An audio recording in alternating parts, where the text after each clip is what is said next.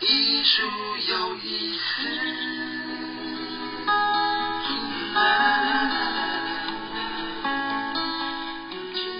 大家好，欢迎收听由佛光园美术馆为您直播的艺术有意思节目，我是林秀荣。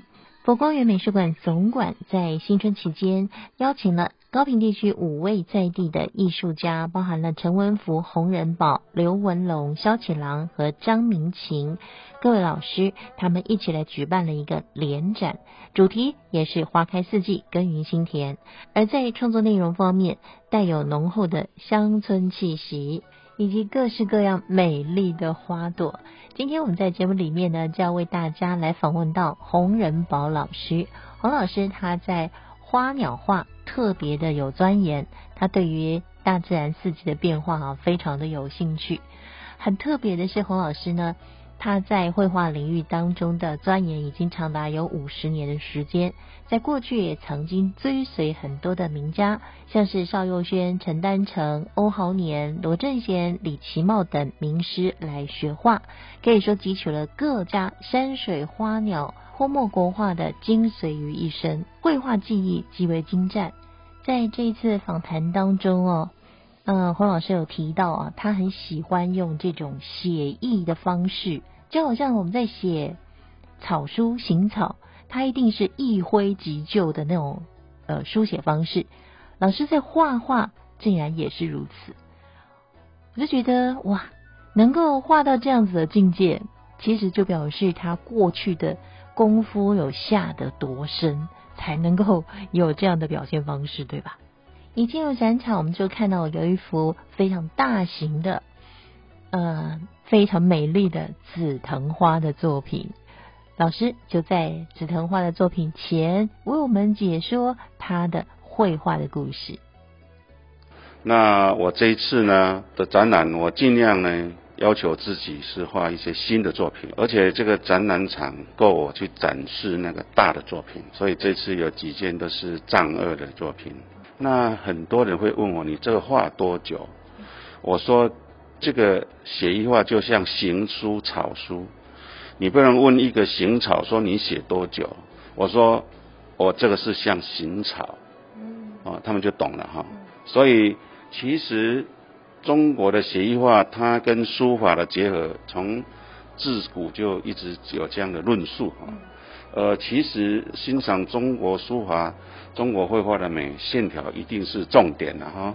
当然了，结构啦、构图啦，对于各种花卉、鸟类的呃了解跟搭配啊，还有季节，还有里面内容，你要表述的意境啊，都非常重要。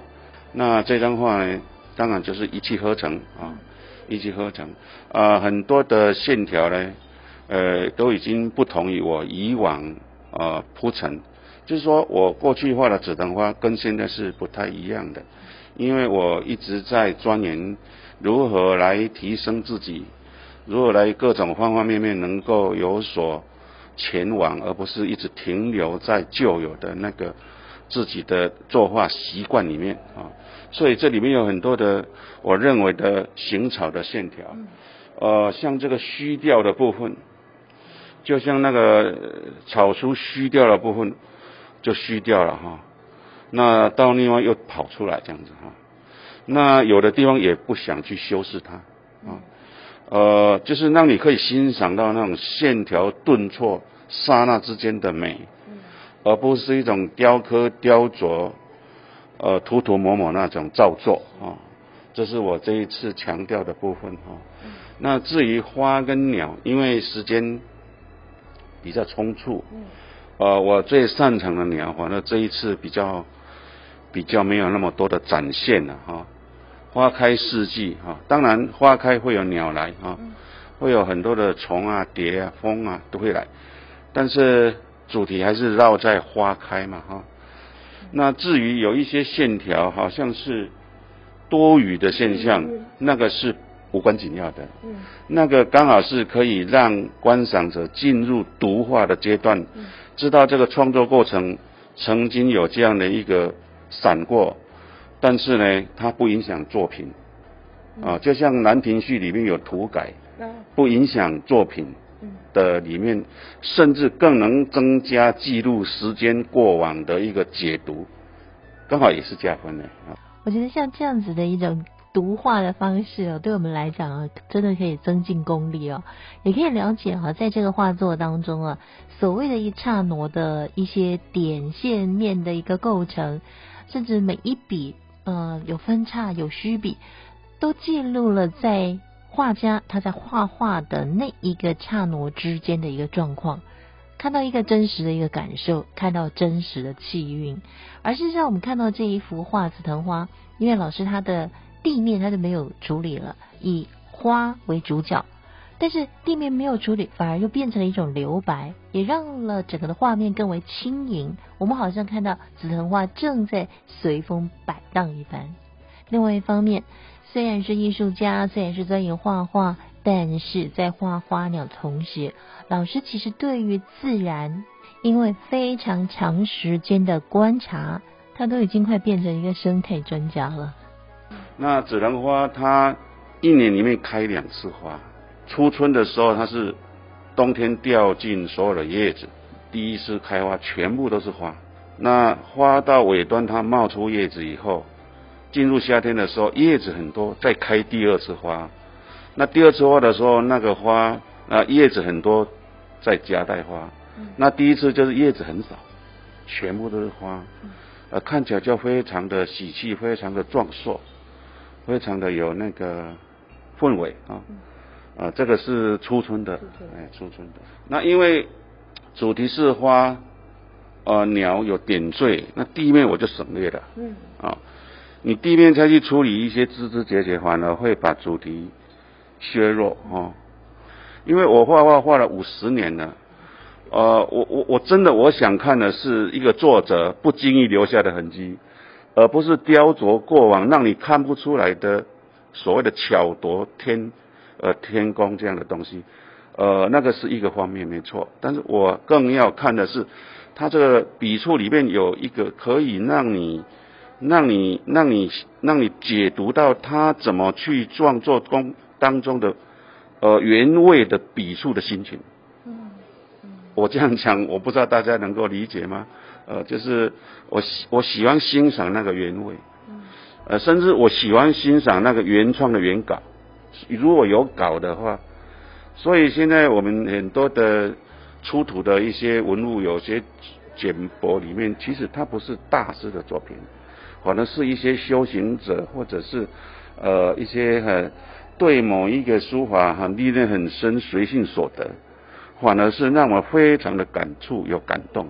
刹那的记录。对，我喜欢那样的感觉。洪老师学画五十年，在绘画的生命历程当中，其实也是会有很多的困顿不如意的时候，但是洪老师一直都非常坚持创作的纯粹。